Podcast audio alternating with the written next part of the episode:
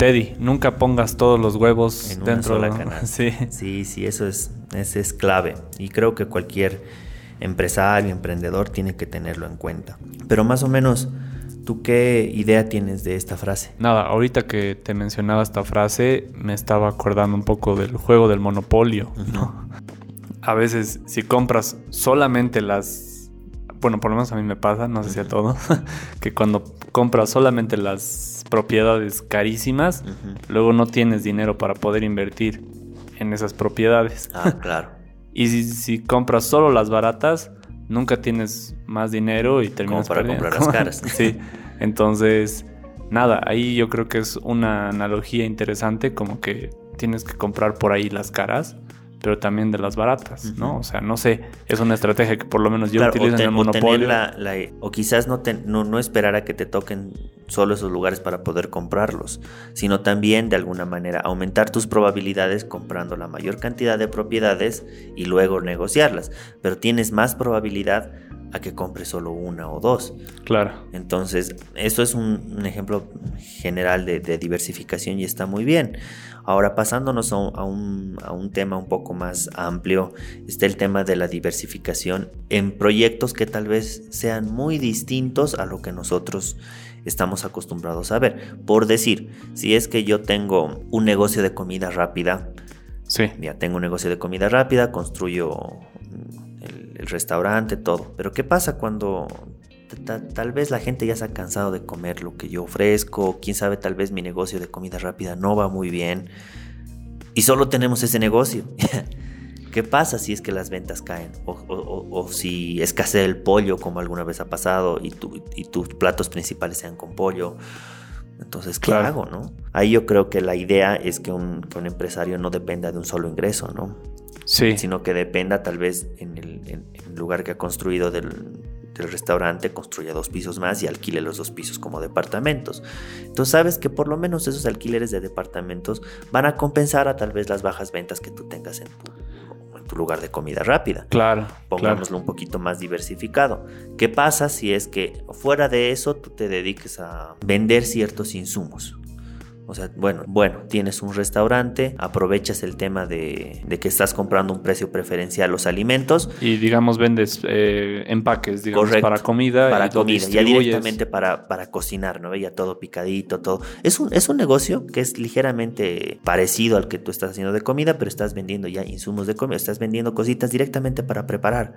Claro. O sea, y esto ya tiene la medida exacta que el chef te ha dado para que tú vayas y distribuyes este paquetito y lo pongas a la olla y, y tengas una sopa deliciosa, la misma sopa que hacemos aquí.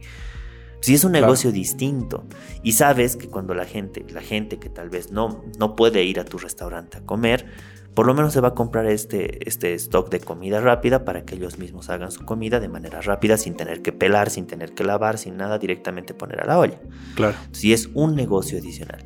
Entonces aquí estamos hablando de, de dos escenarios. De la persona que tiene su restaurante y bueno, es inevitable que le vaya mal en una caída de ventas versus la persona que realmente ha diversificado y que ahora no tiene una fuente, tiene tres fuentes de ingreso. Sí, que claro, que en caso de que alguna de ellas eh, Flaquee, flaquee, ya- Está la otra, ¿no? Claro. Entonces, eso es a lo que tienen que acostumbrarse todas las personas a diversificar el tema de sus ingresos. Y por otro lado, o sea, me pongo a pensar, eh, está bueno también analizar esto de qué nivel de inversionista puedes llegar a ser. Justo un amigo me decía alguna vez que charlaba con, un, con una persona que manejaba montos fuertes de inversión y le decía, nada, yo tengo mi dinero destinado a inversión y yo estoy dispuesto a ganar o perder ese dinero. Pero hay muchas personas que por ahí no están en ese nivel de inversión y deciden entrar en esa escala, ¿no? Y metes realmente todo tu dinero para compensar eso, pero no te das cuenta que hay personas que dedican solamente fracciones del- De su dinero. de su dinero, justamente diversificado, para que en caso de que pierdan ese dinero...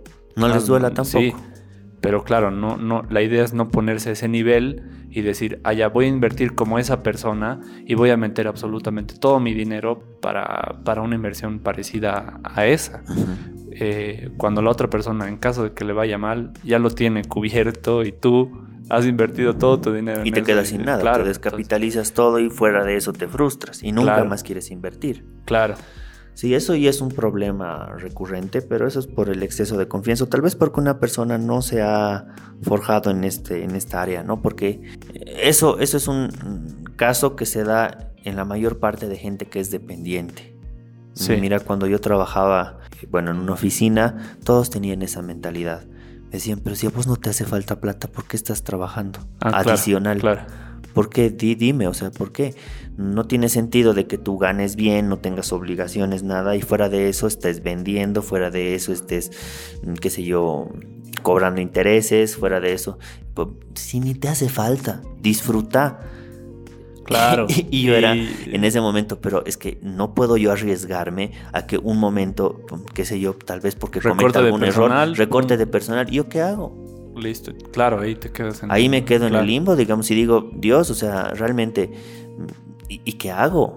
Entonces, yo creo que una persona tiene que ya, una persona sobre todo si es dependiente, dice, no, tengo todo seguro. En realidad no lo tienes todo seguro. Eres una persona muy riesgosa porque la única fuente de ingresos es tu salario, la única fuente de ingresos es tu trabajo.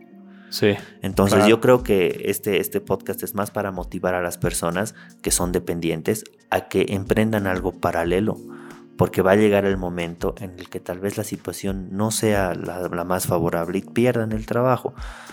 O quién sabe, tal vez se acostumbren a tal grado que estén 20 años en una empresa y que por viejo te voten porque consiguen a alguien que hace tu mismo trabajo por menos precio. Claro. Entonces, véanlo desde ese punto, ¿no? Siempre diversificar para minimizar el riesgo.